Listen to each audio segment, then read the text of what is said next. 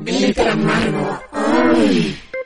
Bienvenidas, bienvenidos todos a Glitter Amargo. Alenca, Alenca Feral. Frida Rebontulet, estoy muy contenta de estar contigo otra vez en un, en un programa muy interesante como el día de hoy. Estamos, bueno, ya tenemos un tiempito pensándolo y bueno, creo que ahora es un momento importante porque estamos en, ya, la pandemia como que parece ser que está alejándose un poco, pero sigue ahí latente. Entonces, yo no sé si a ustedes les ha pasado que su líbido ha bajado en algún porcentaje.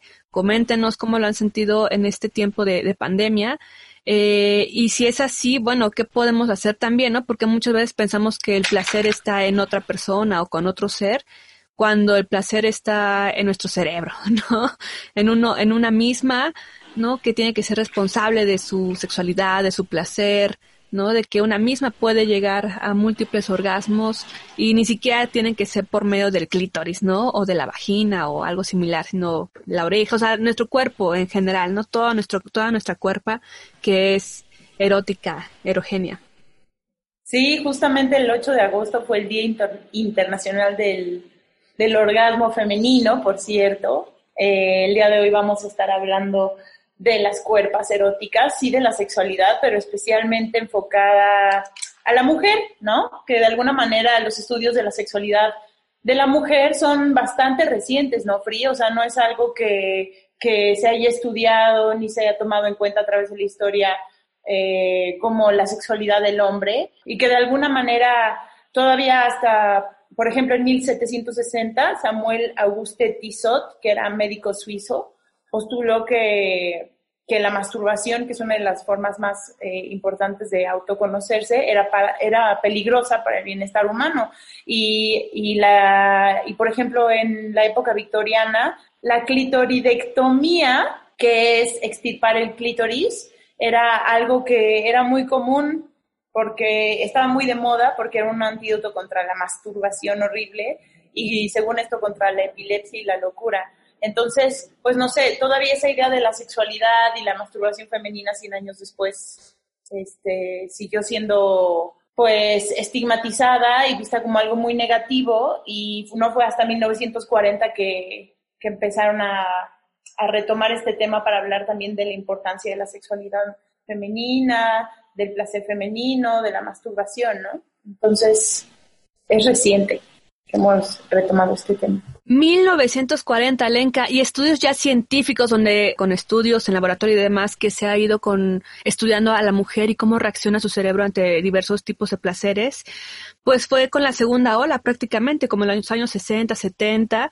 que eh, debido a la liberación de la mujer, eh, mucho, mucho en parte de su sexualidad, es que se pudo dar estos estudios un poco más amplios y científicos, más allá de lo social y demás, ¿no? Que es muy interesante lo que comentas, Alenka, porque actualmente en este 2020 la mutilación femenina, la mutilación de genitales de las mujeres sigue presente, eh, aunque ya en algunos países está eh, es ilegal, pues, de forma como prácticas de usos y costumbres en algunos países se sigue practicando eh, con una concepción mágica muchas veces, en otra con ideas de tradición, en otras por ideas justamente de que la mujer no puede disfrutar, ¿no? Entonces se les entrega a su hombre, a su esposo como como un producto que está preservado, ¿no? Para ese momento en que se la den el matrimonio. Y eso ha llegado también a América Latina, en, países de Sudamérica. Sigue existiendo esta amputación del clítoris, de los labios vaginales, eh, de los labios mayores y los labios menores. Hay diferentes tipos de esta, de esta intervención y que muchas veces, eh, digo, ya de por sí va contra los derechos humanos, ¿no? De cualquier persona, particularmente de las niñas, adolescentes, quienes son a las que se lo practican. Eh, pero es en circunstancias completamente antihigiénicas, ¿no? Es son con navajas usadas, con, eh, con las manos sucias, sin ningún protocolo, ¿no? Eh, bueno, más allá de que no debería de existir este proceso. Eso que mencionas, este, es importante, ¿no? Cómo es que se ha ido descubriendo la sexualidad de la mujer, porque muchas veces es como, bueno, la mujer está ahí para que tenga el bebé y listo, ¿no? Quien importa en ese placer, y si es que hay placer, es el hombre, porque el catolicismo es el que ha venido a, de forma mundial a, a censurarnos, ¿no? En ese sentimiento. Y ha crecido tanto que aunque no seas católico, en varias religiones está esa limitante, ¿no te parece, Alenka? Donde el placer pareciera algo pecaminoso, ¿no? Algo que hay que censurar, algo que no hay que hablar, que no hay que discutir, eh, con fines meramente reproductivos, quizá, ¿no? Sí, totalmente. Y también la sexualidad de la mujer ha sido utilizada en su contra en el pasado, pero todavía hoy en día, ¿no? A través de, de la medicina, por ejemplo, también de pronto cuando eh, en la vía médica, eh, no nos, cuando vas realmente, realmente hasta el tema de los métodos anticonceptivos y esta idea que había de que la mujer era la que tenía que utilizar métodos anticonceptivos porque de alguna manera el pene es sinónimo de placer y, y la vulva y la vagina son sinónimo, sinónimo de, de procreación, ¿no? O sea, son, son para el embarazo. Entonces, creo que hasta en la vía médica ah, siempre se da prioridad al placer masculino. Y esto tiene que ver con el uso de anticonceptivos, donde yo me enteré hace poco que también existían anticonceptivos y píldoras para hombres, pero como es algo que es dañino para tu salud, es peligroso, pues mejor que lo tomaran las mujeres, ¿no? Entonces, eh, creo que, que ese también es un tema gran tema porque a pesar de que los medicamentos de anticonceptivos para las mujeres están bastante regulados, lo comentábamos en otro programa, una se tiene que chutar una sábana de contraindicaciones, ¿no? Que si el parche, que si el anillo, que si el subdérmico, que si las pastillas, cualquier cosa. Digo, está probado ya bastante tiempo para saber que no te va a causar un efecto eh, extremo, ¿no? Eh, en la mayoría de la población. Sin embargo, hay un porcentaje, ¿no? De que sí te puede hacer daño que yo me imagino que con el caso de las pastillas para los hombres, pues es igual, nada más que como son los hombres, ¿no? Y son los que tienen los espermas, pues no hay que arriesgar, ¿no? o sea, sí se me hace, o sea, justamente cómo no ha avanzado la ciencia lo suficiente, o sea, con esa libertad para que en la actualidad haya el mismo tipo de diversidad en preservativos para, para los hombres también. Digo que ahorita con una ginecóloga que conocíamos se está viendo eso justamente, ¿no? De la vasectomía reversible, de otro tipo de, de preservativo, preservativo donde te inyecta, te ponen una inyección que pues ha de doler yo me imagino, pero quedas bastantes años protegido y ya después te, te, puede revertir ese proceso también. Entonces, bueno, esperemos que, que esto evolucione, ¿no? Porque justamente la mujer, como dices, es la que se ha tenido que chutar todo, todo, todo el cuidado. Y también porque a la hora de educarnos sexualmente se nos sexualiza. O sea, somos objetos para el placer sexual y hasta en la forma de educarnos sexualmente esto, esto se vuelve parte del discurso que hacen las mujeres y con el que nosotras aprendemos. Ahora, por ejemplo, hay cuatro cosas que distinguen la sexualización de la sexualidad sana. Esto, este estudio es según la Asociación Psicológica Americana. Uno, el valor de una persona viene de su apariencia y su atractivo y se excluyen otras características. Estoy hablando de personas sexualizadas. Dos, una persona es puesta en un estándar que equipara su atractivo físico con ser sexy. Tres, una persona se vuelve una cosa para el uso sexual de otros en vez de verse como una persona con capacidad de acción independiente. Cuatro, la sexualidad es impuesta inapropiadamente sobre una persona. Esto es especialmente relevante cuando se habla de los niños y cuando se les impone una sexualidad adulta. Que, por ejemplo, ese es un tema que ahorita surgió, no sé si te enteraste de esta película del que surgió todo un debate porque hablaban de la sexualización de estas niñas, ¿no? Sí, lo compartiste tú en nuestra cuenta de Glitter Amargo en Instagram, que les recomendamos que pasen para allá para que vean los temas que hemos abordado. Pero pues sí, o sea, este, este tipo de, los medios sí, contribuyen muchísimo a nuestra educación y se ha normalizado muchísimo la sexualización de las niñas y de las mujeres. De hecho, mm, eh, se hizo un estudio en 2008 que dice que de las revistas, de 58 revistas que revisaron, el 50% de los anuncios mostraban a una mujer, que mostraban a una mujer, la mostraban como un objeto sexual tal cual. Y en las revistas que eran especialmente para hombres, este porcentaje aumentaba a un 76%, que a mí me parece bastante, ¿no? También está probado, digo, esto ya lo sabemos, que las niñas y las mujeres son mucho más sexualizadas que los hombres, mucho más. Definitivamente. Por ejemplo, no queremos como echar rivalidades ni nada contra mujeres, pero yo recuerdo mucho las revistas que leía de adolescente y como esa pubertad en transición de La Por la de 15 a 20, etcétera, donde Belinda, por ejemplo, yo me acuerdo de esa transición, ¿no? Era una niña y le cambiaban mucho la edad, ¿no? De cuándo nació, de qué año nació, y siempre era como un misterio y hasta la fecha creo que sigue siendo un misterio qué edad tiene realmente en medios, aunque sepamos sí cuál tiene, en el, en el hecho de que cuando era niña la hicieron como Faye, por ejemplo, ¿no? Que le dijeron, tú tienes este 13 años, aunque tengas como ya 16, ¿no? O 15. Y cuando ya tenía eso para poder venderla, justamente más sexualizada, ¿no? Para poder hacer ese cambio de transición, ¿no? Que lo hemos visto, visto también con actrices, por ejemplo, de Disney, ¿no? Donde son niñas y de repente ya son súper, sí, sexualizadas, sensualizadas y demás. Como mi Britney. sí, para poder vender toda una serie de artículos a estas mujeres en transición, ¿no? Que, que son las adolescentes, ¿no? Y vemos ahí una serie de, pues sí, como pasarelas de adolescentes en, eh, bastante sexualizadas justamente, ¿no? Y que lo hemos consumido por muchos años, lamentablemente, y que es lo que como adolescentes pues en algún momento aspirabas, ¿no? Y como de, ay, es que yo no, y es donde vienen esas frustraciones e ideas impuestas, ¿no? Y que años después vemos que son personas que también son humanas y sufren crisis, ¿no? Por todo este juego que se les ha dado en, su vida. Sí, justo. Oye, les quiero leer algo que está en una página que se llama cooperación.org. Es una cooperativa feminista, es española, me parece, europea. Y tiene algo que me gustaría compartirles porque habla justamente de los derechos sexuales y reproductivos eh, y bueno, cómo es que de ahí se ha surgido la anatomía del cuerpo y sexualidades. Dice así, es cortito. Los cuerpos y las sexualidades están marcados por múltiples clasificaciones de sexo, género, etnia, posición social, entre otros. Desde el movimiento feminista se viene realizando una reivindicación sobre la sexualidad como derecho, que tuvo su máximo logro en inclusión de los derechos sexuales en la Plataforma de Acción de Beijing en 1995, cuando se define como el derecho humano de las mujeres a tener control respecto de su sexualidad, incluida su salud sexual, reproductiva y el decidir libre y responsablemente sin verse sometida a coerción, discriminación o violencia.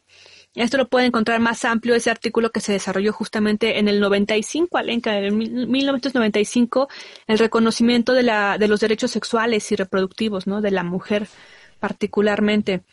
Y si continúa. Qué reciente. Sí, Sí, sí, sí. Y dice, los derechos sexuales necesitan ser acompañados por estados laicos que garanticen las libertades colectivas de las mujeres y que no intervengan en las decisiones individuales, así como por hombres y mujeres con posturas críticas y emancipadoras. Esto es súper importante porque a pesar de que hay derechos sexuales y reproductivos, los estados parecen tener una agenda completamente diferente, ¿no? Cuando tendrían que ser laicos, como México, que es un país laico en teoría, pues, ¿por qué no está despenalizado el aborto, no? De forma nacional.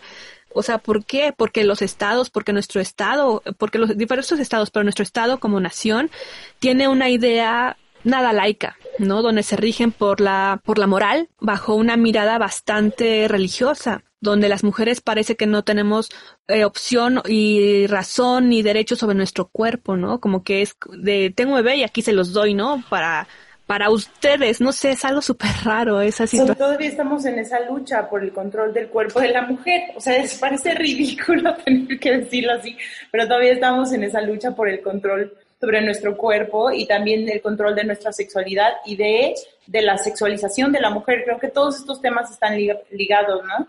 Tanto el reproductivo como el sexual, como el de la cosificación, como el del trabajo doméstico. Sí. El cuerpo de la mujer en todos sus aspectos. Claro, y es por ello que, que aquí lo hemos dicho, no somos evolucionistas, pero sí parte de ese, de, de los que sí lo son, eh, va, y yo entiendo ese sentido, ¿no? Como de haber ningún trabajo sexual o de explotación de tu cuerpo, de tu ser, de tu mente incluso, o sea, estas oficinas donde te tienen nueve, doce horas laborando, eh, para nada es libre, ¿no? O sea, no es una decisión que tomes libremente como el deseo, lo decíamos, ¿no? Es algo que está coercionado, ¿no? Por relaciones de poder, por relaciones donde no tienes otra más que la, para, como no hay liberación económica, tienes ni tampoco profesional ni nada, tienes que optar por otras opciones, ¿no? Por eso, eh, se ve tan grave esta situación de la prostitución y de los cuerpos sexualizados, porque muchas veces, si no es que casi siempre, pues ahí hay explotación de mujeres, ¿no? Aunque tú digas es lo que yo deseo hacer, trae ahí una, una mira muy particular. Sin embargo, creo que es importante también lo que decíamos en otros programas, abrir esa brecha, ¿no? Donde se pueda analizar qué pasa si, si detienes algo de tajo, ¿no? Más bien tendrá que ser un proceso en donde también se lleve a cabo la educación. Pero, o sea, lo que decíamos, al parecer al gobierno eso no le importa, ¿no? Y es por eso mejor que me pongo un parche en el ojo y como que no veo, ¿no? Porque aparte también me deja mucha lana, ¿no? Todo lo ilegal. Eh, y, y seguir por esa vía, o sea, ¿qué, qué pasa ahí, no? Y y también por el otro lado, las liberales es como, bueno, ya, o sea, si, si está muy cañón acabar con esas imágenes y demás, pues hay que reapropiarnos, ¿no? Y por eso también muchas personas es que dicen, bueno, ya, o sea, ¿por qué solamente, por qué no puedo, en busca de controlar mi imagen eh, social, no puedo publicar mi cuerpo que me gusta, ¿no? O que no me gusta y también lo posteo, o sea, ¿por qué no puedo ser libre en ese aspecto, ¿no? Sí, porque cuestiones que hay que tomar en cuenta para analizar una misma. Sí, hay, hay todo una, también tomar en cuenta que hay toda una industria que se alimenta de estas inseguridades y de explotarlas. Y por favor, eh, a todos los que nos escuchen, recuerden que siempre eh, en las redes sociales se está buscando eh, minar nuestra seguridad de esta manera, creo que es algo que nos tenemos que estar recordando constantemente porque justo nos hace mucho daño, todos hemos caído en esas comparaciones y que creemos que es la vida real, pero pues hay, está fríamente diseñado y calculado para explotar esas inseguridades y vendernos cosas. Entonces también de pronto reapropiarse de tu imagen y de tu sexualidad, eh, ahí es donde siento que radica el, el, carácter subversivo de decir, esto no es... Eh, no es para consumo ni está en venta, ¿no? O sea, no es una visión del, desnudo femenino, del cuerpo femenino desde la sexualización, sino desde la sexualidad. es como la, diferencia que les estaba comentando hace rato, hace rato, ¿no? Eso. Glitter amargo. ¿Qué te parece que hablemos de uno de los temas que como creo que como mujeres, como niñas, es uno de esos temas que nos parece tabú, pero al mismo tiempo se le da una importancia muy grande en la sociedad, que es la virginidad. Esta, esta idea del valor de la mujer a través de su virginidad, eh, el valor que le da la sociedad en general, pero lo importante que ha sido como para los hombres, eh, por la educación patriarcal que se les ha dado, este, de poseer a alguien que, que, sea virgen, de estar con alguien que sea virgen, y para nosotras todo todo el viaje que viene alrededor de que, ay, cuando mi primera relación sexual y entonces se me va a romper el himen y entonces voy a sangrar y es como si estuvieras regalando el presente más grande o tu flor, como diría Mónica de Friends. ¿Tú cómo lo viviste, Pri? Qué viaje, porque, eh, o sea, ahora lo veo con terror en el sentido de que, como lo mencionas, o sea, en cosas tan tan mainstream, tan en nuestra cultura popular, ¿no? Se juega con ello, ¿no? Y ya es como súper común decir, eh, la virginidad, la virginidad, y cuando que una misma también ya se la, o sea, no sé hasta qué edad contigo, Aleca, dijiste, ay, no manches, esto de la virginidad es un mito, ¿no? Para mí es reciente realmente, ¿no? En el sentido Para mí también. Yo pensaba que había, perdón, la, el mito de la virginidad, ¿no? La virginidad a los veintitantos, cuando digo, pues no, o sea, realmente no, o sea, la coital tal vez, ¿no? Y la heteronormativa tal vez, pero si hacemos realmente y desmitificamos esto de la virginidad, ¿qué es la virginidad, Alenka, no? Eh, vemos que realmente somos seres sexuales desde mucho antes, o sea, por ejemplo, la masturbación. O sea, eso es, tener eso es tener una relación sexual contigo misma y que es muy importante porque justamente en este sistema a los niños no es que los papás lo fomenten, pero es mejor, es más es más mejor, es mucho mejor visto en niños cuando ves que se están tocando, incluso entre ellos hacen juegos, ¿no? De quién tiene el pene más grande, o sea, hacen cosas más normalizadas sobre su sexualidad que las niñas. A las niñas es jamás te van a hablar de, de masturbación. Si te cachan masturbándote, yo creo que es lo peor, ¿no? Porque te han de decir que, que no, que eso no, que te van a salir los pelos en la mano, ¿no? O sea, tantas cosas que que te, que te hacen sentir miedo, temor de, de conocerte a ti misma y que es súper importante porque imagínate, Alenka, no te conoces a ti misma, te censuran de ti, de, de a ti misma, de poder explorarte de niña, de adolescente y de repente llega un dude o alguien ¿no? Que va a ser el que te va a quitar la virginidad y tú sin saber ni siquiera qué te gusta, ¿no? Y por eso uno va sufriendo por la vida, que lo decíamos en, en una charla de amigas, ¿te acuerdas, Que, como de, oigan, ¿por qué no se nos ha dado unas clases a temprana edad de placer, de placer en todas sus formas, ¿no? De placer y de cómo enfrentar el SAT, ¿no? Porque eso te abriría el camino, eso te abriría el camino para cuando tengas que explorar con otros seres. ¿Por qué nos tardamos tanto en enterarnos que el clítoris es explícitamente para el placer? Para eso existe, es un órgano que solo es, ni siquiera el pene, el pene es para orinar.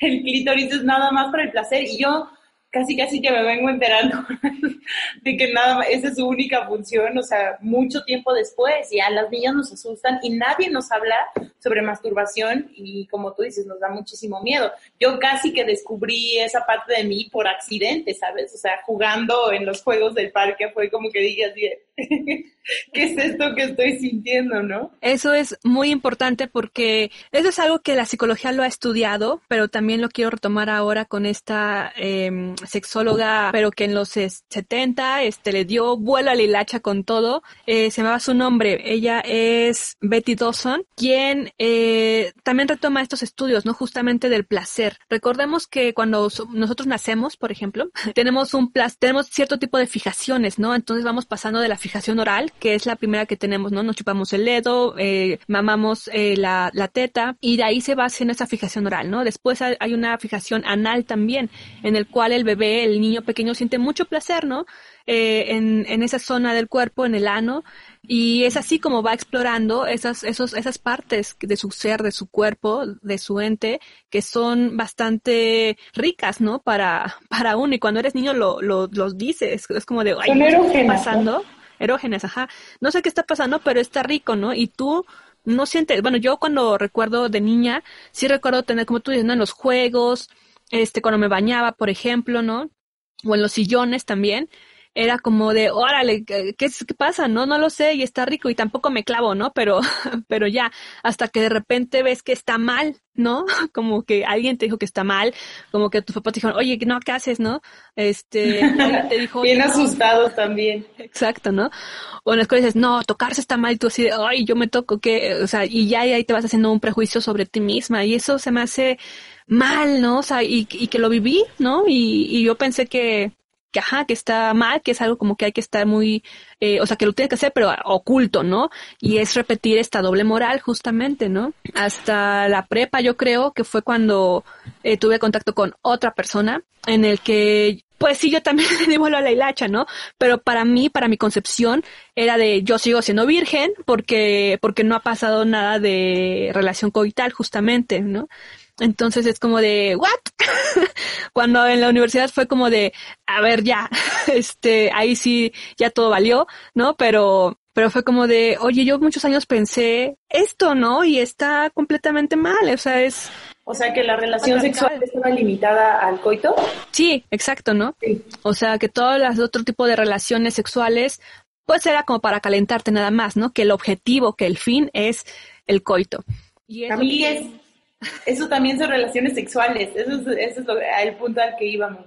Sí, y es lo que hoy queremos como eh, liberarnos, ¿no? Como de, a ver, no, el coito es una de las opciones de las relaciones sexuales, ¿no?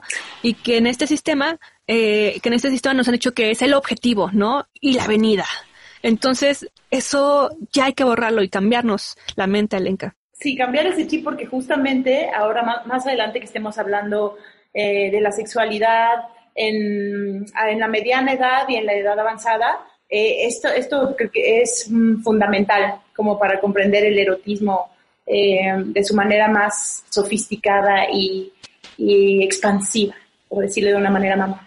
Sí, Ale, y también recuerdo mucho cuando iba a bodas, me, recuerdo una muy particular, no sé en qué estado fue, pero fue muy tradicional, muy de pueblito, en el que fuimos y de repente los novios se tuvieron que retirar a la habitación y yo estaba como en la mesa, recuerdo, cuando tú dices, miren, volten y sacan una sábana, ¿no? Y la muestran. Y yo así de, ¿qué es eso? No entiendo nada, ¿no?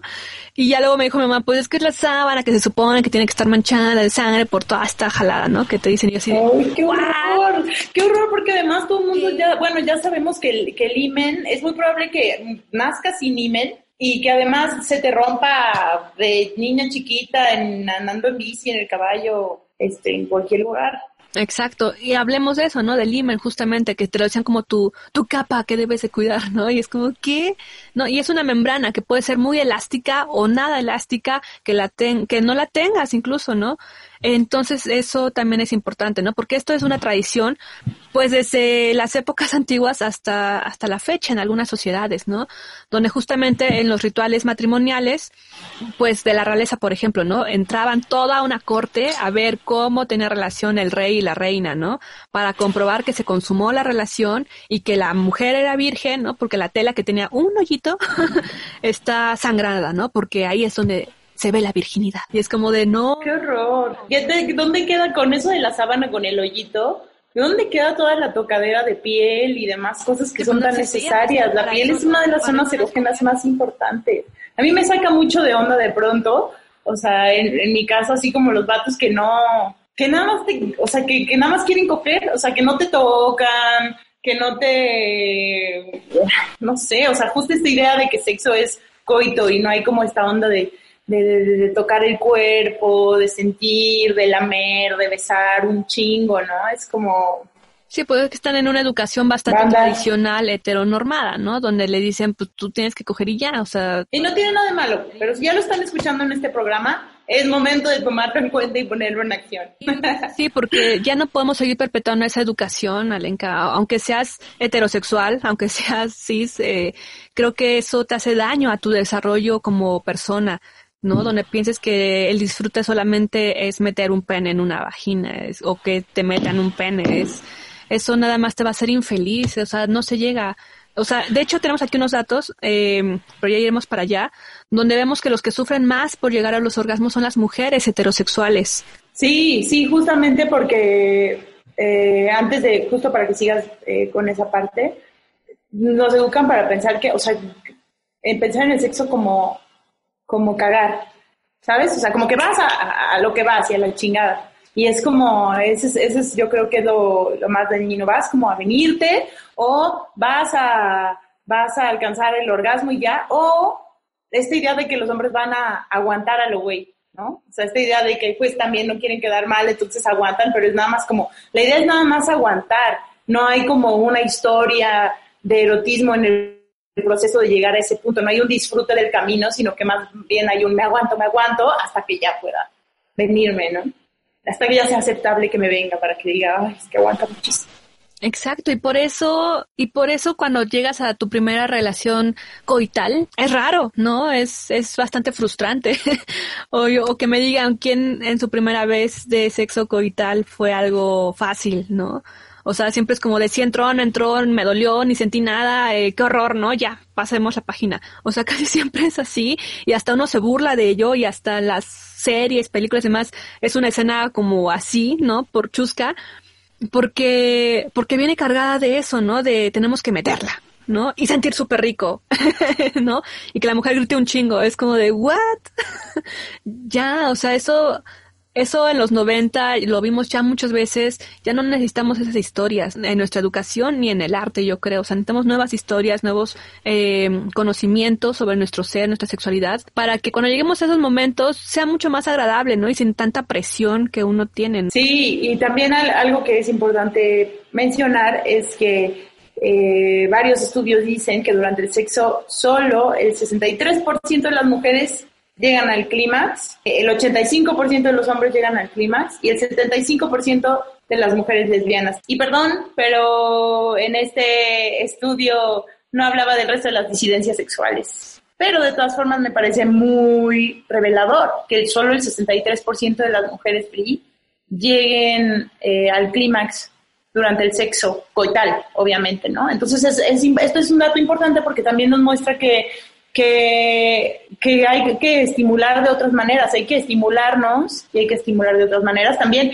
nuestro placer es nuestra responsabilidad, vamos a hablar de eso un poquito más importante, o sea, el conocernos. Sí, súper importante. No sé si tengamos la misma fuente, Ale, pero aquí también es una muy similar a las cifras, justamente, mm, que fue, ese estudio fue publicado en Archives of Sexual Behavior en el 2018, o sea, no es muy lejos. Entonces, imagínense, todavía tenemos ahí bastantes llavecitas, ¿no? En nuestros cerebros de no poder liberarnos en ese sentido del disfrute, ¿no? Y como lo mencionabas, eh, pues de, también de echar la culpa muchas veces al leotre, ¿no? Sobre nuestro placer. Cuando nosotras justamente por esta carga de no poder explorarnos, por el castigo mental que tenemos, es como de, bueno, es que no sentí nada, ¿no? Cuando dices, bueno, si es algo consensuado, obviamente, este, evidentemente, pues se le tiene que echar las dos, en ambas partes ganas, ¿no? Y tú también ser responsable de tu propio orgasmo, porque es muy rico y es muy padre cuando tú como pareja o un cuarteto, lo que sea, puedas eh, preocuparte por el placer de otras personas, ¿no? Eso es muy rico, muy importante, pero cada uno tiene que irse conociendo y siendo responsable de su placer, ¿no? Porque no me quedo como piedra y, a ver que pues, no va a pasar nada ahí, ¿no? Sí, si no sabes qué te gusta, ¿cómo vas a decírselo a alguien más, no? O sea, ¿cómo vas a saber explorarte? Eh, eh, eh, también leí ya empezando a entrar estos territorios del, del, placer propio, autónomo y de la masturbación, que la mayoría de las mujeres ni siquiera se penetraban a la hora de masturbarse sino que, que, o sea, que limitaban la estimulación al clítoris. Y otra cosa que me pareció muy, muy curiosa es que lo que tenían también en común estas mujeres es que todas creían que ellas eran las raras, anormales que, que, hacían esto, ¿no? O sea, para ellas era como de, ay, es que yo soy una tan normal porque yo nada más me estimulo el clítoris y, y, no, y no me penetro. Y casualmente, al parecer, muchas, muchas mujeres lo hacen así. Y es como justo lo que decíamos, que el clítoris es especialmente para eso. Claro, y, y, hasta cuándo lo supimos. Yo creo que muchas mujeres ya lo saben desde los años 70, 40, 50, pues, pero de forma, pues, global, ¿no? Creo que, que en este siglo eso nos está dando esa revolución, ¿no? Donde mismas mujeres modernas dicen, ¿what? ¿No? Que, por ejemplo, tú y yo, ¿no? Que nos consideramos como más libres que otras personas, incluso es como de que, o sea, también yo me tengo que quitar muchísimas, muchísimas trabas, ¿no? Y eso se me hace muy padre porque justamente los frotamientos son los que uno tiene cuando es niño y particularmente con las niñas, como de claro, pues es que es el clítoris donde puedo ahí puntualmente trabajar, ¿no? Pero en general toda tu piel, ¿no? Toda tu piel, lo que tú dices, que es el órgano más grande que tenemos en nuestro cuerpo y de los más sensibles porque cada zona va cambiando de textura, aunque sea un, aunque seamos un trozo de piel, cada zona es más sensible que otra. Tenemos que aquí, irnos quitando esas ideas de que solamente los genitales son la parte única donde podemos tener sexualidad, ¿no? O placer, ¿no? Que las mujeres y los hombres también te sentimos más ahí, pues sí, pero no es la única zona y las mujeres particularmente tenemos este clítoris que si lo ponen en, imágenes ahora se ha difundido mucho más estos esquemas del organismo porque antes no se veía, ¿no? O sea, tú en la secundaria primaria recuerdas estos diagramas que ahora vemos de cómo se forma el clítoris. No, es un, es un órgano que está dentro de nosotras que se parte en dos y corre. Por afuera se ven los labios exteriores y menores, pero están en ese mismo lado, ¿no? O sea, como en B. Y justamente ahí, o sea, es muy grande y se erecta también. Cuando está excitado se erecta y alcanza una longitud bastante grande también. Entonces es por ello que es muy rico no explorar esa zona porque no solo es un botón o un punto, como nos decía María Conejo, que ahorita vamos a recomendarla. Este no es un botón, ¿no? Que está ahí como de puchalillano. es algo que se trabaja, que, que también tiene sus técnicas, ¿no? Para que no te lastimes, porque al ser tan sensible, eh, pues sí, te puedes llegar a rozar, ¿no? ¿Qué es lo que pasa con las toallas higiénicas, por ejemplo, ¿no? Cuando te rozas porque estás ahí con una constante fricción. Entonces, bueno. Sí, es un punto que no puedes llegar de buenas a primeras a estimular. Tiene que haber justo una estimulación alrededor previa para que la sangre empiece a fluir hacia allá, para que la sensibilidad este, vaya creciendo y no sea como muy abrupto, ¿no? También había a este tema, hablando de María, justo de que estábamos hablando del punto G, que si el punto G existe, que ella decía que no existe y demás pero, o sea, porque no es un punto, pues, ese era el, punto es que no era un punto. Pero esa zona que sí está dentro de las paredes vaginales y que está, digamos que hacia enfrente, o sea, está como del mismo lado del clítoris, no hacia el ano, sino hacia el clítoris, arriba es como una zona que es como esponjosita. Pero pues dicen que, por ejemplo, también para, para llegar a, a, tocar esa zona y tener un, un orgasmo eh, de, llamémoslo punto G por falta de un mejor nombre, que sea como aplicando el squirting. O sea, habrá mujeres que hagan squirting y habrá mujeres que no. El squirting. Y aquí vemos algo curioso que eh, los estudios nos dicen que una cosa es la eyaculación femenina y otra el squirting, donde dice aquí en la página Cuídate Plus, dice las mujeres agregamos fluidos durante la actividad sexual desde la vagina, que es la lubricación, la vejiga urinaria, el squirting y la próstata femenina o glándulas de Skene, que esto lo consideran la eyaculación femenina y que a veces el squirting contiene también secreciones de la próstata y dice que por eso es importante diferenciar lo que se considera estrictamente como el squirting de lo que sería la eyaculación femenina ya que ambas respuestas son producto normalmente de elevados estados de excitación femenina pero son mecanismos diferentes. Entonces el squirting es la expulsión de una cantidad variable de orina diluida durante la actividad sexual o el orgasmo. Esta es bastante diluida, o sea, sí contiene un porcentaje de urea y se expulsa justamente a través de la uretra. Se parece al agua clara, es muy clarita de hecho y se suele vivir como algo positivo, ¿no? Que es como, wow, qué potencia ahí la vida sexual. Sin embargo, pues sí, algunas mujeres se reprimen por, por esta vergüenza que, que existe, ¿no? Como de, ay, es que es orín. Y bueno, la eyaculación femenina es una cantidad menor de fluido espeso y blanquecino es este que lo podemos, eh, pues sí apreciar, ¿no? De forma más espesa y es más parecido a la eyaculación masculina justamente por este esta textura viscosa que se segrega de forma involuntaria por medio de las glándulas de Skene que justamente es la próstata femenina y estas glándulas expulsan el fluido por los orificios situados en ambos lados de la uretra. Para quien no sepa es cuando cuando te vienes y te mojas. Entonces eh, es como estimular esa zona pero al parecer no puedes llegar de buenas a primeras. Yo leí en algún lado que tiene que pasar a menos 20 o 30 minutos de estimular esa zona para que puedas llegar a ese tipo de orgasmo. Yo creo que ustedes por allá, si nos quieren compartir qué es, es, como ustedes lo han vivido, sería interesante porque justamente ninguna mujer eh, llega de la misma manera. Cada una de nosotras es muy diferente y por eso no hay una sola forma de tener relaciones sexuales que te vaya a hacer sentir bien y no hay una sola forma de masturbarse. O sea, hay mujeres que les gusta masturbarse boca abajo, justamente por, por la fricción y la fuerza que hay en el clítoris, boca arriba, de lado, eh, en la orillita, este, no sé, como que hay, hay mil maneras y que es muy importante que se tomen el tiempo de explorar qué es lo que les gusta sin miedo y pónganse a buscar en el internet también información al respecto, hablando de María Conejo, ella es cofundadora de Pusipedia, eh, pusipedia.com, que es P-U-S-Y, pedia. Pusipedia.net, nada más para aclarar ahí el punto net. Que es una página eh, dedicada justamente a todos los temas que tienen que ver con la sexualidad femenina y desde un enfoque feminista. Entonces, para que, para que vayan ahí a explorar explorar ahí y luego explorarse ustedes. Así es, estaba aquí buscando, Alenka, justamente sobre mm, la eyaculación femenina, porque por muchos años yo leía, ¿no? Que unos decían que, claro que eso no es eyaculación femenina, eso es hacerse pipí, ¿no? Este, y otros como de, claro que sí, eso es, es específicamente para, o sea, ahí se libera un líquido muy específico, ¿no? ¿Y por qué está esta discusión? Porque sí, cuando lo hueles, cuando lo sientes, es esa liberación mental que debes de tener y que platicábamos entre amigos la otra vez, Alenka, de que cuando tú lo estás sintiendo es como, que hace pipí, ¿no? Y es como de, a ver, tengo que tener confianza y liberarme, porque si no tampoco lo vas a experimentar, porque justamente viene, o sea, ese, ese líquido sí tiene un buen porcentaje de urea, que es lo que tiene también la orina, ¿no? Y por eso huele como a pipí, pero no es pipí como tal, ¿no? O sea, es, es muy particular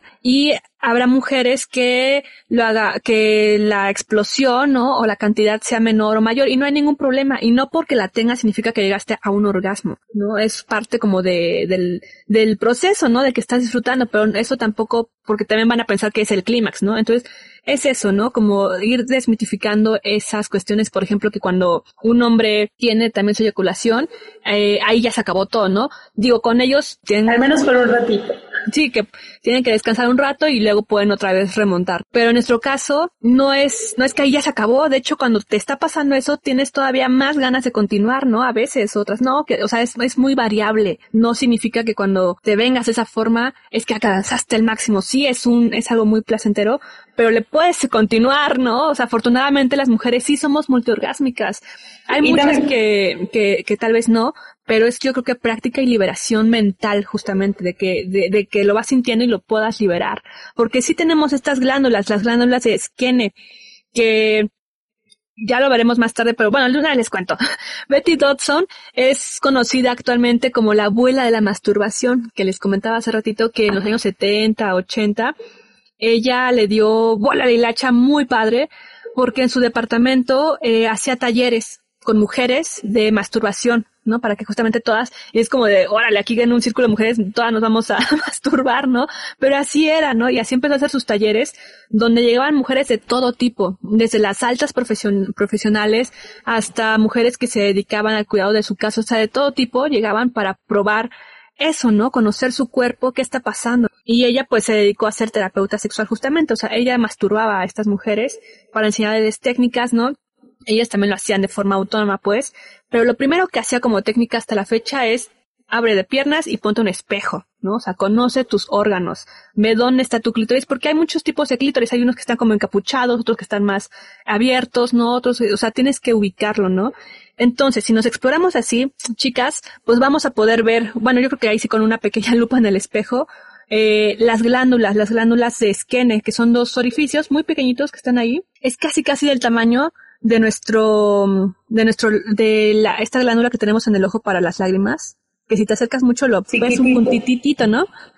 Es casi así de ese tamaño. Y ahí es por donde sale este líquido, eventualmente. Y bueno, por eso uno se saca de onda porque es como la misma sensación y también viene de todo este aparato de la uretra. Entonces, bueno, eh, todas esas zonas que se pueden, esas, esas glándulas son las que se pueden estimular para propiciar este, esta eyaculación femenina, ¿no? Y liberarte, porque sí muchas veces tienes miedo, ¿no, Alenka? De, ay, ¿qué va a ser esto que estoy sintiendo?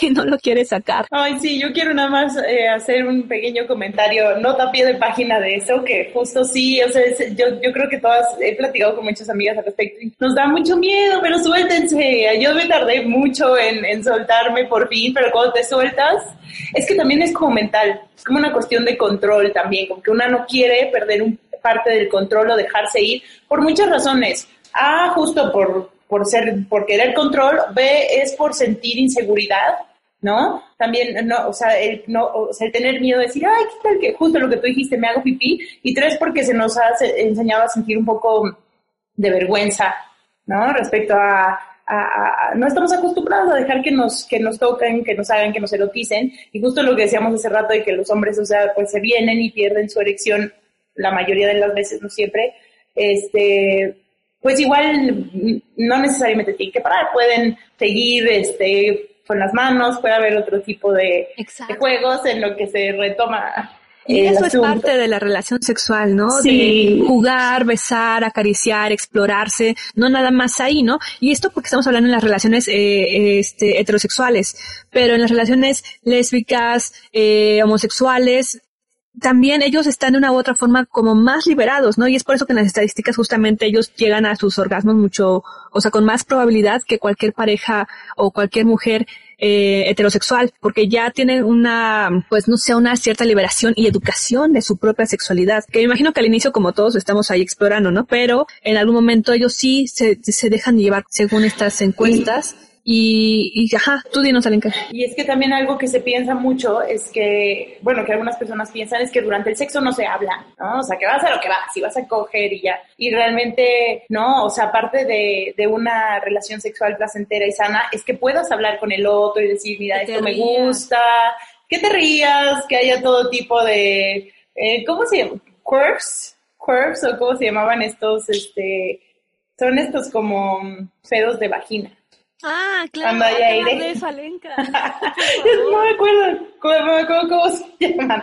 Pero eso también es como muy importante. Y solo si tienes como una confianza así con tu pareja, es que puede ser eh, algo chingón. De pronto hay personas que no están tan abiertas o, ah, no sé, de pronto me ha pasado gente que se saca de onda de pronto si le dices que así, WhatsApp, o como que se ofenden, ¿no? O sea, hay que tratar de hacerlo de una manera donde se sienta, la otra persona tiene que ser receptiva. De pronto creo que los hombres también están educados para sentirse inseguros y sentir que si les estás diciendo así está muy duro, así no, o esto no me gusta tanto, es como una indignación, ¿no? Es como una indignación, un enojo como de, ah, o sea, ¿qué me estás diciendo? Que no sé lo que hago y no. O sea, realmente tiene que ser algo eh, de mucha comunicación. Hay, personas con las que creo que se puede y habrá otras con las que no. Amigas, saben, eso también es importante a la hora de escoger.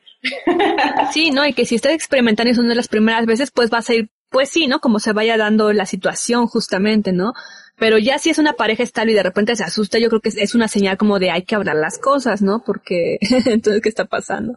¿no? Sí. Sí, ya se conocían de, de antes esas cuestiones, pero, pero Hay personas más limitadas que otras. Sí, entonces que se pueda hablar, que se pueda experimentar, y si a esa persona no le gusta y para ti es demasiado que, o sea, te puede que eso no le gustaría a esa persona, pues tendrás que valorar, ¿no? Si, si te equilibra que no, que no puedas estar como tan libremente en tu sexualidad en ese aspecto, ¿no? Porque qué fuerte, ¿no? Muchas veces pensamos que la otra persona es la responsable de mi sexualidad, de mi todo, ¿no? Y, no es así. Hemos visto que no es así, ¿no? Uno tiene que hacerse responsable de, de uno mismo también. Sí, ahí de manera anónima compartiría eh, la anécdota de una amiga, de manera anónima, que me dijo así justo, no podía yo, no, o sea, me hicieron algo y no podía tener relaciones sexuales en 15 días o algo así. Y entonces llevaba bien poquito saliendo con un vato y cogiendo con este güey. Y entonces, como no podían tener relaciones sexuales, pero estaban súper calientes, eso hizo que empezaran a explorar, o sea, que habían tenido relaciones sexuales y era como, ah, bien, ¿sabes? Pero que a partir de que eso sucedió, empezaron a explorar un chingo de cosas así que nunca se habían atrevido a hacer antes, eh, y que eso hizo que su relación sexual fuera así increíble, o sea, que lo llevó a otro nivel y según el review que ella me dio, o sea, es algo así excepcional, entonces pues hay que ir explorándonos por ahí. Justamente porque estaban trabados en la idea de que la sexualidad o el sexo solamente es vagina-pene, ¿no? Cuando pues no, es una de tantas formas que puedes tener una relación sexual y, qué bueno que la pudieron explorar de esa, de esa forma. Justamente dice esta mujer, Betty Dawson, que ella ve cómo la próxima ola de feminismo estará basada en la sexualidad y en el orgasmo femenino. Y eso va a cambiar la energía del universo, dice ella. Yo creo que sí, porque ahorita estamos en muchas luchas que, que son como muy prioritarias, pues, que nos están pasando actualmente. Eh, también muy, muy oscuras, muy lamentables, pero en algún momento esperemos que sí esa revolución sexual sea, sea de fondo y de forma también. Sí, estoy contigo, Frida, en todo. y Alenka, ¿qué te parece? Hacemos una pequeña pausa. Y aquí voy a poner de reportera. porque vamos a escuchar Punani de la Era Vulgar, que es un estreno. Tiene bien poquitos días que salió. En, las, en todas las plataformas la pueden encontrar. Eh, así que háblanos un poquito, Alenka, porque ahí vienen algunas palabras que tal vez en español no podemos entender, ¿no? Bien, sí. es algo diferente a lo que habían trabajado en la era vulgar, pero a ver, pequeña entrevista, cuéntanos. Sí, les contaría que la era vulgar es mi banda, pues. Tengo una banda porque también soy músico, músique, música. Y entonces estamos sacando un nuevo disco y queríamos como que yo siempre había querido hacer como una rola bien bailable, pero además quería, a mí me gusta mucho bailar y me gusta mucho el perreo y me gusta mucho el reggaetón y me gusta el neoperreo español y el reggaetón de, o sea, en general y me gusta mucho el dancehall porque mi mamá es, este, es jamaiquina, entonces en, Jamaica pues bailan mucho el dancehall, que es como el papá del reggaetón, y pues sí son, es como una música que es muy sexual, y sexualiza muchísimo a las mujeres, ¿no? O sea, de una manera de pronto muy violenta. Entonces yo creo que de pronto siempre hay esta contradicción de decir, puta, es que me encanta bailar este pedo y me encanta esta música. Y yo las letras así como de, de, sexualizar, pues me las tomo como a chistes, ¿sabes? Son tan chuscas que, que, que, siempre me muero de la risa de ellas con mis amigas y esa es mi manera como de, de sublimar esa agresión y volverla como, como, un, como una broma, pues pero me interesaba como tener esta perspectiva desde el lado femenino, que a mí me gusta mucho eso como de neoperreo, como de Miss Nina y la Zoe y demás. De pronto también siento una cierta sexualización, pero me gusta como su, su, su fuerza, ¿no? Su poder, su forma de asumir su sexualidad. Entonces yo quería hacer, exacto, la reapropiación. Entonces yo quería hacer una rola que justo hablara un poco como desde la perspectiva de las mujeres, o sea, como de que nosotras también asumir nuestra sexualidad y que no necesariamente o sea, y eso lo vamos a hablar un poco más adelante, el sexo no tiene que ver con amor, como nosotros nos educamos, ni estamos expensas de lo que quiera el otro, ni un hombre que sea versátil y esté dispuesto a explorar su sexualidad sin el prejuicio machista es un hombre débil o es un hombre que es menos, al contrario, estos son el tipo de hombres que con los que queremos tener cosas, porque son los que están abiertos a explorar. Sí, el placer que ellos también pueden tener y todas las zonas erógenas que ellos también tienen, que también de pronto por el patriarcado se les han sido negadas o estigmatizadas. Entonces, eh, punani quiere decir vulva en patua jamaiquino, que es como esta lengua que hablan allá. Y, y, tiene ahí como unas referencias al dancehall jamaiquino en pedacitos de la, de la letra y y pues espero que les guste, espero que la disfruten y esto es Punani. Sí.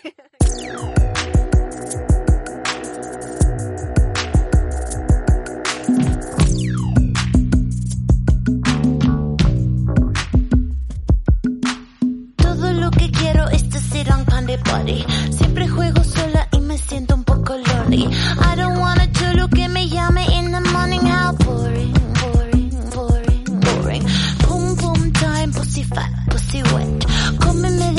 dale besos en francés.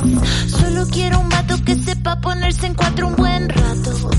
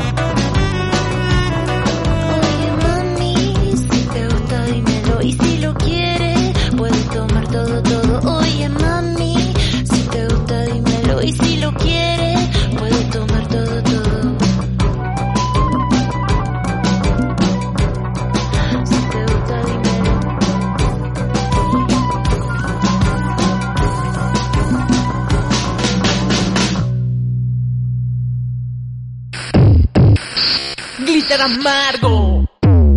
Estamos aquí en Glitter Amargo. Bienvenidas, bienvenides. Si están apenas llegando o se los recomendaron, este, queremos invitarlas a que se sumen a Twitter, Facebook e Instagram como arroba Glitter Amargo para que puedan seguir la conversación de estos programas, de los anteriores y lo que vamos ahí poniendo en las historias eh, diarias, ¿no, Ale? Y escuchamos ahorita Punani de la era vulgar, es un estreno, eh, y díganos qué les pareció, si se pusieron a bailar. Y vamos al siguiente tema. Vulvas parlantes. Parlantes. Parlantes. Parlantes. Parlantes. Parlantes. Ale, pues, hoy les traigo un poema pequeñito, es cortito, y se llama Distracción. Esto está en el libro Comisuras, editado independientemente en España por las autoras Noelia Maeso e ilustrado por Lara Herrero. Este poema ya pedí el libro, eh, a ver cuándo llega, porque me gustó mucho. Es un proyecto que sacaron igual dos amigas que dijeron, oye, tú escribes, yo ilustro, hay que hacer un librito de poesía erótica feminista, y lo pusieron en esto de la cooperacha, ¿no? Virtual. Creo que sí pegó, y ahorita ya lo están, este, editando, ¿no? Para la venta justamente. Y dice así. Les pondremos el link por si lo quieren comprar. Creo que con todo y envío a México sale como en 500 pesos. Entonces, no está tan barato pues, pero apoyas a chavas y tienes ahí un buen compilado de poesía erótica. Dice distracción. No me centro. Mis recuerdos viajan por sí solos. No me centro. Sus pechos señalando el techo. Abierta de piernas. La forma de su clítoris. Llego tarde. El trabajo, el trabajo, el trabajo. No me centro. El culo en pompa. Rayas de tigresa en sus estrías. Juegos edulcorados. Hace calor. Ya no queda nadie en la oficina. Joder, no me centro. Las uñas hundidas en mi carne, sus pies masturbándome, gemidos angelicales. ¡Céntrate! Que yo creo que aquí en español mexicano diríamos concéntrate, ¿no? Saber que que no es una la que tiene problemas solamente, sino que pueden ser una serie de cuestiones, ¿no? Sociales, económicas, profesionales, demás, que pueden empezar a, a perturbar, ¿no? Tu estado mental para que no te puedas concentrar en tu propio placer y que es fundamental, ¿no? Porque justamente cuando te empiezas a sentir medio bajoneado y tampoco te das placer, pues bueno, tendemos a ponernos más apachurrados. Entonces, eh, no sé, de alguna forma si no es con un terapeuta, con una terapeuta de forma personal que puedas ir explorando también tu ser, ¿no? Incluso en momentos tristes o, o bajos de ánimo para, para no perder, ¿no? Ese ánimo que en uno tenemos y, y marchitarnos tal vez. Sí, eh, estaba leyendo que también el masturbarse es muy bueno para, para mejorar el estado de ánimo, eh, también para relajarse justo para antes de, dormir, ¿no? Para el estrés. Sí. Eh, ¿Qué te parece? Hablamos rápidamente de métodos anticonceptivos. Eh, en general, porque la recomendación siempre va a ser que vayan a una consulta profesional, ¿no? Con su ginecóloga, con su ginecólogo o con el urólogo incluso, eh, pues para determinar algún método sexual y, y, cómo está funcionando, algún método anticonceptivo y cómo está funcionando tu organismo en ese momento. Entonces, ¿qué te parece si vamos hablando de los... El primero es el condón, ¿no? El condón masculino, ah, por muchos años se hacía, bueno, en la historia ya hay registros fotográficos de los condones que usaban en, en Egipto. Eran horribles, eran muy gruesos, ¿no? Duros, ásperos. Eh, pero imagínate, desde el antiguo Egipto ya tenían el uso de, del condón masculino. Eran como de tripas, ¿no? Sí, eran bastante extraños, ¿no? Ah, le subiremos la foto. Tripa de animal le subiremos la foto y ahí sí eran reutilizables, como de lo lado y, otra vez. ¡Uh! ¡Qué chido! Digo, actualmente el condón masculino pues es el más conocido, difundido, pero también sabemos que hay ciertas personas que tienen esta intolerancia o reacción a látex, lo cual es, o sea, yo creo que en la, en la actualidad esa, saber que eres alérgico al látex te viene desde antes porque actualmente ya hay muchos productos de látex. Eh, hay muchos lápices labiales, por ejemplo, que te dejan una capa de látex, ¿no? Que son como tatuaje. Eso también desde ahí te puedes ir dando cuenta si eres alérgica a este tipo de material y tenía conocidas amigas que me decían, bueno, es que yo no uso ningún ningún condón porque soy alérgica al látex. Es como de, no, ya hay este, actualmente ya hay eh, opciones que son de poliuretano y tú puedes ir a la farmacia de tu confianza y preguntar por ellos, ¿no? ¿Cuáles son los condones de que no sean de látex, que sean de poliuretano, que son los más amigables con estas pieles? que son alérgicas o sensibles a, látex y hay de todas las marcas. Veo aquí, por ejemplo, que hay de Zico, de los M-Force, otros que, bueno, condón Skin dice, los Trojan también, entre otros. También hay en su versión de poliuretano para que puedan tener siempre una protección, ¿no? Que no solamente es el embarazo, sino enfermedades de transmisión sexual. Y por ello es mucho más. Yo no le he usado a Lenka, pero se me hace un poco incómodo, no lo sé.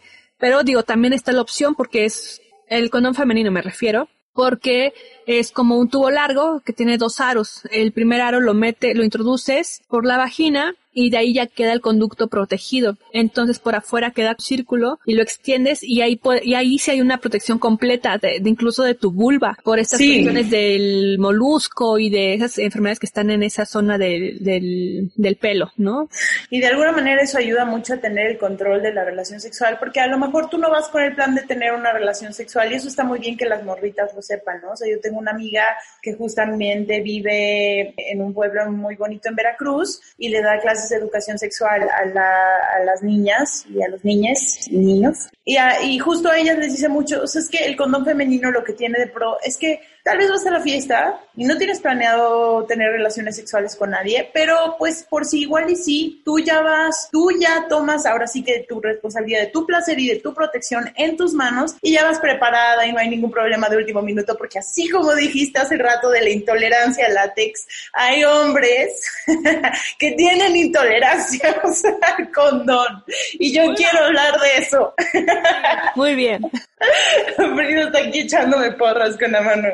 Si la vieron. Este, justo también, de pronto hay vatos que, que no quieren usar condón, ¿sabes? O sea, que, que si por ellos fuera, no lo van a utilizar hasta cuando se lo exiges o que, o que empiezan a, a, utilizarlo una o dos veces y a la tercera ya como que muy casual, hacen como que se lo ponen y no. Y la verdad es que creo que nosotros en ese aspecto tenemos que ser muy tajantes, a nosotros se nos educa mucho para complacer, se nos educa a no vernos como unas perras que digan que no, se nos educa mucho para dar placer a los demás. Hacernos de pronto, ¿no? Como de, ay, es que no, yo confío en ti, ¿no? Sí, exacto, también, tal cual lo que dijiste. Entonces, de pronto, eso, eso, eso está muy mal. O sea, tenemos que dejar de hacer esas cosas porque pues tenemos que cuidarnos a nosotras mismas y también es nuestra responsabilidad empezar a dejar de tener esas conductas que, que, que hemos generado y que si ya somos conscientes de que de pronto hemos aceptado un chingo de cosas por complacer al otro, ¿no? O sea, al punto donde tú lo sabes, Free, alguna vez hablamos de que casi todas nuestras amigas han tenido relaciones sexuales con alguien que no han querido en algún momento de su vida por compromiso, porque híjole, es que ya me llevo aquí allá, y es que vino hasta acá, o es que me compró, o ya salimos tantas veces y no. Y es que es muy lindo. De la presión de del hombre te da algo porque el final del intercambio va a ser sexual, justamente, ¿no? Y que se nos ha educado de una forma muy extraña. Yo no sé cómo llegó eso a mí también. Digo, a mí en la familia me decían, nunca aceptes los regalos de un hombre, porque te la van a cobrar. De, con, o sea, como que te estás enganchando para, para que obtengan algo. Y bueno, en ese sentido, pues no aceptaba cosas de hombres, pero creo que en general a la fecha tenemos que romper la idea de que si te dan, o sea, tanto de hombres y mujeres, de que si te dan algo es porque te están comprando. ¿no? De forma sexual. Y por eso muchas personas sí se ha caído en eso, ¿no? De, ay, pues es que ni modo que diga que no, ¿no? O como ya estoy, o sea, no, el consentimiento es está constante todo el tiempo e incluso estés en la relación o previa la relación, puedes decir ya no quiero, ¿no? Y eso es muy importante que lo tengamos en cuenta desde, desde jóvenes, porque justamente por esa educación es que permitimos relaciones sexuales sin consentimiento. Sí. O sea, en teoría estamos consintiéndolo, pero nuestra mente no lo queremos y lo estamos dejando pasar como de bueno. Y eso también ya es nuestra responsabilidad, o sea, eso también lo quiero dejar muy claro, o sea, también decir, ay, es que no fue con mi consentimiento, pues es que yo no quería, bueno, sí, pero entonces también ya es momento de que nosotros nos reeduquemos al, al, al, respecto. Si de verdad no quieres, ahora, o sea, ya pasó en el pasado, pero ahora ya sabemos, ¿no? O sea, nosotros también tenemos que, pues, que, que, que ser responsables de poner límites a las personas. en cualquier momento, pues, tienes el derecho y, y tu obligación como persona de, responsable de ti de decir, ya no quiero, ¿no? Y si se pone denso, pues hacer todas las acciones para salir de ese lugar y reportar a la persona, denunciarla además, ¿no? Si se pone intenso. Me gusta cómo lo dices. Es tu obligación poner un límite si es que no es con consentimiento y no quieres. Es tu obligación poner ese límite. Sí, y sabemos que muchas veces los contextos son muy diferentes y, y, al final te pueden forzar, ¿no? Pero en ese caso hay que actuar, este, digo, si... Eso es una violación, pues. Si se presenta una violación exactamente, pues hay que, yo sé que nuestras leyes están horribles y hay que hacerlo pertinente para, para poder denunciarlo y tener este círculo de apoyo. Es muy importante destacarlo, pero si no se da ese caso, si, si la pareja o la persona con la que estés te dice ok, eso creo que es lo importante, ¿no? Que en cualquier momento de una relación consensuada se pueda decir ya no quiero o, o ya no o así no o así sí, o sea, que se pueda ir hablando, ¿no?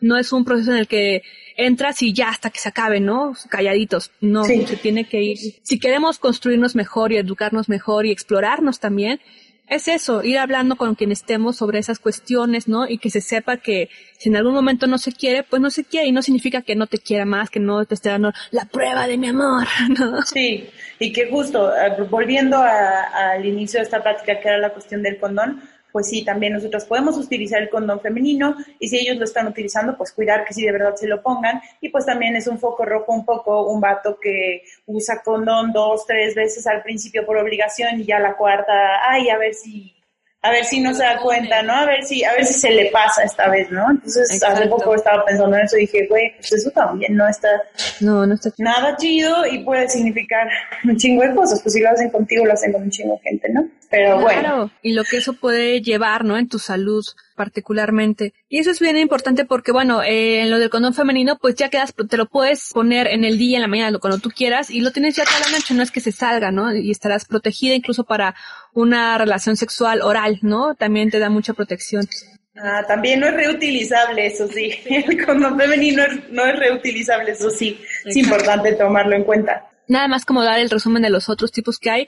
También para el sexo anal, por ejemplo, o cualquier tipo que tú quieras, pero que no quieras tener contacto directo con la membrana o con la piel eh, que no es tuya, se llaman este laminitas, laminitas de látex o de poliuretano, pues, son barreras y lo pones y de ahí ya puedes lamer, jugar y demás, ¿no? Esas son importantes porque no son muy conocidas.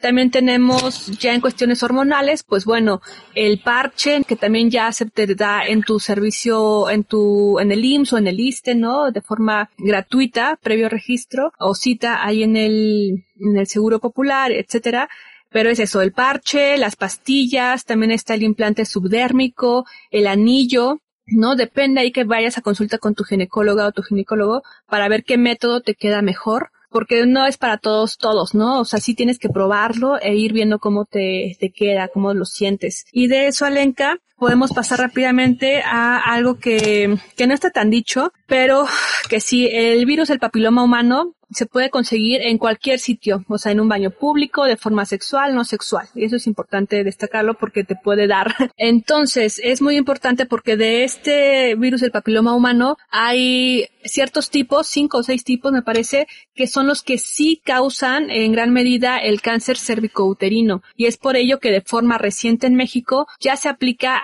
de niñas entre 14 y 15 años la vacuna de forma gratuita en tu sistema de salud público. Si no, tienes que ir a un particular, incluso hasta los 45 años todavía se te puede aplicar ese esquema de tres vacunas. Ahí sí es un poco caro, está entre 3 mil pesos cada vacuna y son tres.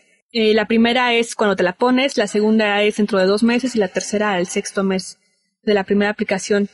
Pero ¿por qué es importante tener esta vacuna, Lenka? Porque te previene justamente de ese virus que está en todos lados y que muchas veces está también de forma sexual. Y bueno, que la mayoría de los que van creciendo y no, y no lo sabes, pues puede causar este tipo de cáncer cervicouterino. Y créanme que, pues sí existe la posibilidad de curarlo, bueno, de inactivarlo más bien, no es que se te quite, sino que quede inactivo.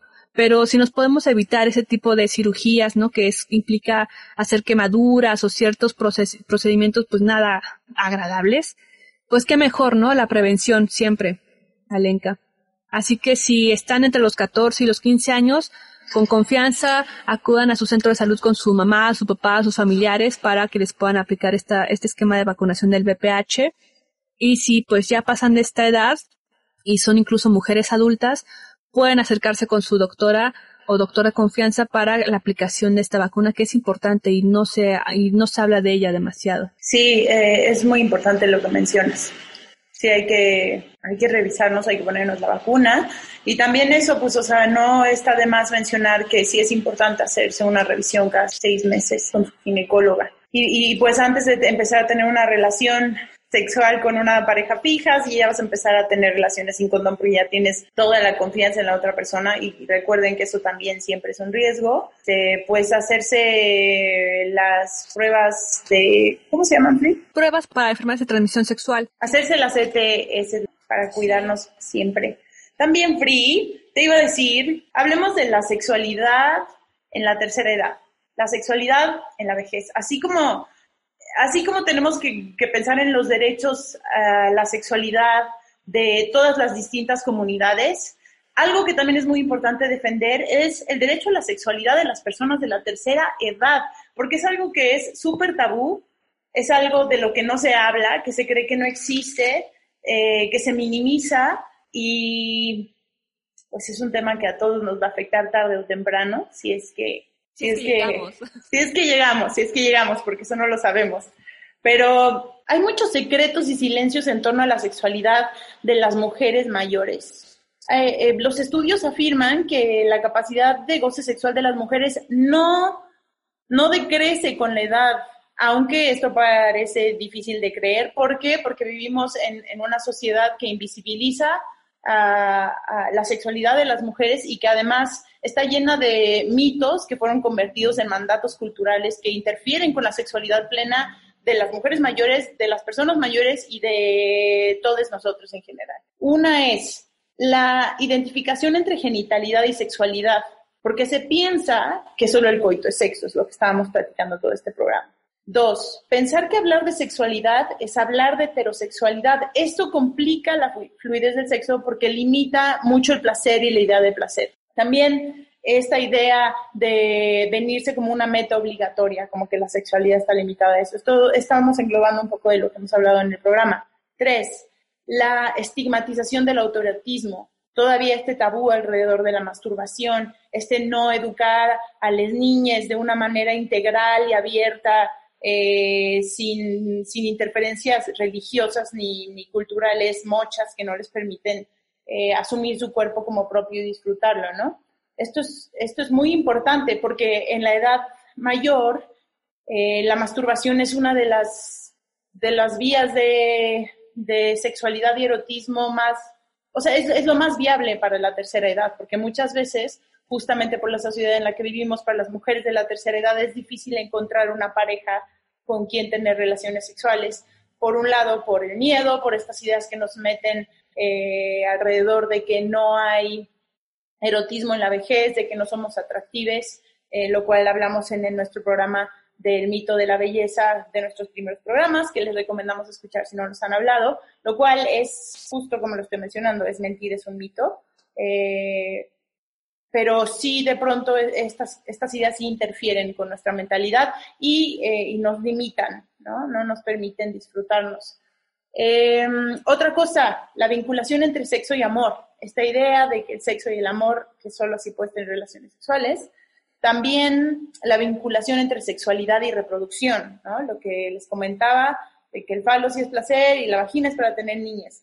Em, la relación entre feminidad y pasividad que enfatiza la falta de iniciativa de las mujeres, como que si no eres una puta, ¿no? Si, si, tienes iniciativa y demás, ¿eso qué? No es para ti. Y si eres una mujer mayor, pues ¿qué te pasa? ¿Cómo crees? Esta idea de sexualidad y reproducción me parece importante dentro de la tercera edad, porque si algo puede ser muy chingón, es que estás pasando por la menopausia, o ya más bien ya pasaste por la menopausia, y eso te abre otros panoramas en la sexualidad muy importantes. El primero claramente es, no tienes miedo a quedar embarazada, ¿no?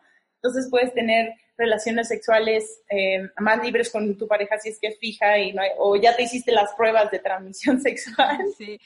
Como te decía con mi mamá cuando dejó de menstruar, que le dijo la doctora, y hágase la idea de que ya no va a menstruar nunca en la vida, ya no va a ser una mujer. Y mi mamá así de, ¿qué? ¿Qué pedo? No? En vez de decirle, o sea, es que ve que como también el discurso, el discurso trata de decir, pues ya no tienes nada que disfrutar, cuando al contrario, o sea, también está, les digo, los estudios demuestran que las, eh, que las mujeres también eh, en la mediana edad, cuando entran a la mediana edad, tienen un incremento en su deseo sexual, contrario a lo que de pronto se piensa de las mujeres, ¿no? Y, y, también, por ejemplo, si tuviste una familia, pues probablemente si ya estás después de la menopausia, tus hijos ya sean grandes, tienes más tiempo para ti, tienes más tiempo para, para disfrutar de, de salir con alguien, llevar a cabo tus fantasías, eh, también ya tienes todo un bagaje de vida sexual, ¿no? Y si llevas, por eso es importante que empecemos a vivir una vida sexual plena y a liberarnos de estos estigmas desde ahora, porque también está probado que todas las cosas que vas sembrando sexualmente en tu juventud, pues las cultivas en tu vejez. Entonces, si queremos cultivar cosas chingonas en nuestra vejez sexuales, tenemos que empezar a, a, sembrarlas ahorita, ¿no? Y no empezar a limitarnos. Al contrario, si lo haces así, cuando seas viejito vas a tener un bagaje muy cabrón y además de que gran parte del erotismo tiene que ver con la memoria y con las fantasías. Entonces ya puedes compartir con tu pareja, pues no sé, cuando tenía tantos años y había este vecino que me encantaba y siempre este, lo veía, pero nunca tuvimos nada. Entonces tu pareja sí es abierta al respecto y tienes esa intimidad y es así bueno, vamos a jugar a que yo soy ese vecino o esa vecina o esa persona que te encantaba, ¿no? Entonces, no sé, creo que hay muchas posibilidades por explorar. ¿Tú cómo ves, Free? Sí, definitivo, Alenka. O sea, yo creo que desde, hay que cambiar el discurso, hay que cambiar la educación y como padres que eventualmente podemos ser o no, o, o que ya son, también cambiar ese discurso, ¿no? Que muchas veces da miedo, ¿no? O da el pudor de cómo lo voy a abordar. Pero en vez de regañar y de castigar a los hijos que vemos de repente que se están masturbando, es como de, oigan, hay que hablar de esto, ¿no? Y que sea lo más natural, no lo sé cómo abordar eso, pero sí, sí, sí o sea, que no se les inculque esa idea del miedo, que es algo, obviamente es algo privado, pero que no es algo oculto, ¿no? O malo, sino que entre más se conozcan, más van a saber qué pedir, qué ofrecer también en esos momentos donde se explora con otra persona la, la relación sexual. ¿No? Más allá de uno mismo. Y de adulto, pues ya tienes toda esta, este bagaje, ¿no? Que, que yo creo que es importante también reexplorar y aprender y saber de él, ¿no? Siempre va a ser momento, siempre es momento de poder conocerte y disfrutarte, a diferencia de lo que se nos ha dicho, ¿no? De que ya de viejito no, nada de nada, ¿no? Es como, a ver, ningún viejito nada. Estamos todos en nuestro derecho y disposición de gozar nuestra sexualidad. También hay muchas personas que son asexuales y en ese sentido es su independencia también, su derecho de no querer hacerlo, ¿no? O como, o como forzar esas situaciones. También hay que conocer ese rango de la sexualidad, que hay personas que no se sienten en esa forma atraídos, ¿no? Hacia otra persona o hacia sí mismo, en ese sentido de la sexualidad genital, particularmente. Pero sí, o sea, definitivamente quitar ese tabú de que los adultos mayores ya no tienen como vela en, en cuanto a, la, sexualidad se habla. Que cualquier generación sea libre de su exploración y de su placer. Y que no se discrimine, porque también es una especie de discriminación la uh Sí, y, del coitocentrismo. Sí, justo porque en la tercera edad también creo que en cada etapa de la vida es algo diferente y la sexualidad eh, si la vives de una manera plena, creo que cada etapa, etapa de la vida es, es, distinta y va evolucionando. También creo que en esos momentos justamente hay que tomar en cuenta los temas que tienen que ver con disfunción eréctil o que no hay lubricación. Pero como decimos, hay mil juguetes sexuales que puedes utilizar, hay hay muchos lubricantes que puedes utilizar, hay muchas partes del cuerpo que puedes estimular y el órgano más cabrón para estimular y erotizar a alguien es el cerebro. Entonces, la neta, no mames, o sea, es, es increíble lo que puedes hacer con él y cómo puedes erotizarte o erotizar a alguien más. Entonces, creo que, que con esta reflexión, esto sería mi reflexión final para el programa Free hablar de que de, de, no olvidarnos de ese órgano que es el más importante y que ustedes se sientan cómodas de que no tiene que ver el erotismo y la sexualidad no tiene que ver con cómo nos vemos, cuánto pesamos, ni qué edad tenemos, sino qué tenemos en la cabecita, cómo podemos jugar con eso y que tampoco que entre nuestras piernas, ¿no? Muchas veces. Exacto.